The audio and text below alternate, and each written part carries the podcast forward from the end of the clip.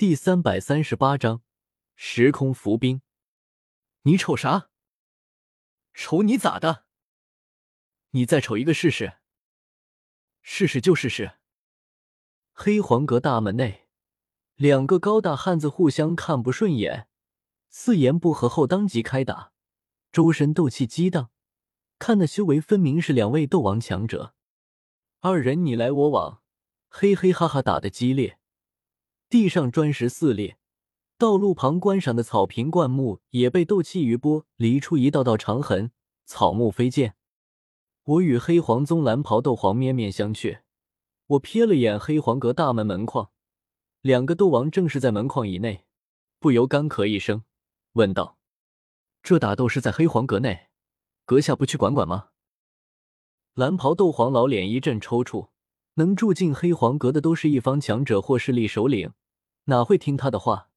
除非他出手，才能压下这两位斗王。可是黑角域混乱无比。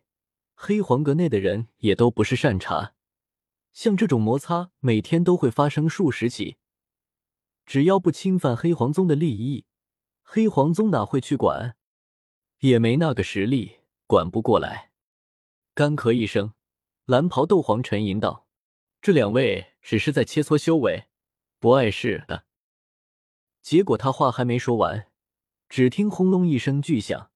那两个斗王直接把黑黄哥一段围墙给打塌，尘土飞扬。我心里强忍着笑意，装作什么都没看到，什么都没听到。阁下，我们能进去了吧？进去吧。被这两个斗王一搞，蓝袍斗皇整张脸都黑了下来，将腰牌随意扔给我后，没好气的摆摆手。进去后会有人给你们安排住处，但记住。这是我黑皇宗的地盘，不管阁下是谁，最好不要在此地胡乱生事。末了，他又加了句狠话。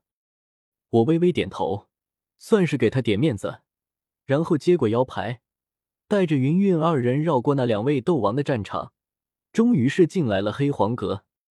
哈哈，云前辈，你说刚才那蓝袍斗皇是不是来搞笑的？离这远了些后，我有点忍不住笑意。压低声音说道，却没发现蓝袍斗皇正凝视着我的背影，眼中闪过几道异色。云韵忍俊不禁，不过矜持着没有说话。这时，我们身后又突然响起一声唱礼：“魔岩谷方言大长老道！”突如其来的喝声，令那两个斗王也惊疑不定间停下了打斗。反正他们也只是小打小闹，并没有生死搏杀的意向。我也回头看去，只见黑黄阁外一大群人正迅速赶来，而一名衣着朴素的红发老人正龙行虎步走在最前面。没想到魔岩谷此次带队的，竟然是方言这个老家伙。呵呵，这你就不知道了吧？据说这次拍卖会上有时空浮冰出现。什么？时空浮冰？那是什么东西？我远远看着，只觉得那两个打架的斗王简直是一对活宝，咧了咧嘴角，偏头看向天火尊者，问道：“天火前辈，时空浮冰是什么东西？”天地奇物。天火尊者肃然而立，此刻的声音格外郑重，悠悠说道：“时空浮冰具体是怎么形成的，老夫也不太清楚。”只是传说，在天地间存在着一条时间长河，正因为时间长河的流动，世间才会生生不息。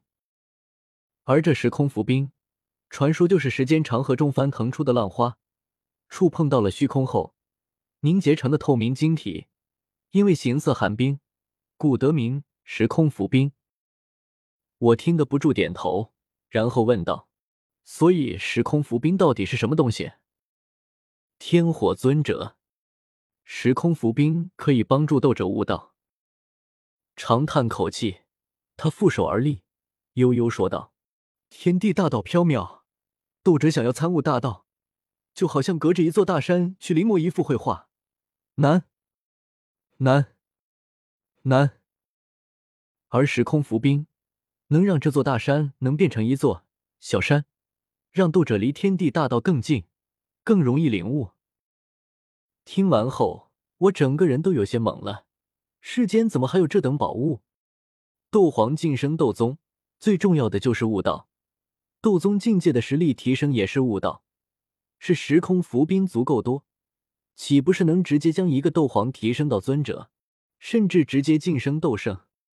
我满脸震惊之色，而天火尊者好似能感应到我在想什么，没好气的瞥了我一眼，说道：“境界越高，对时空浮冰的消耗就越多。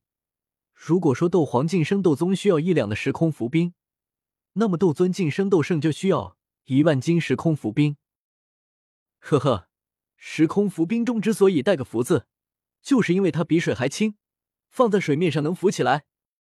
而这东西完全是天地奇物，斗者自身无法炼制。斗气大陆从远古至今，数万年加起来，出现的时空浮冰不知道可有十万斤。我有些震惊，讪讪说道：“这么少的说？”天火尊者哼哼一声，说。没想到这次的拍卖会上竟然有时空浮冰出现，也不知道有没有一两重，还是只有几钱。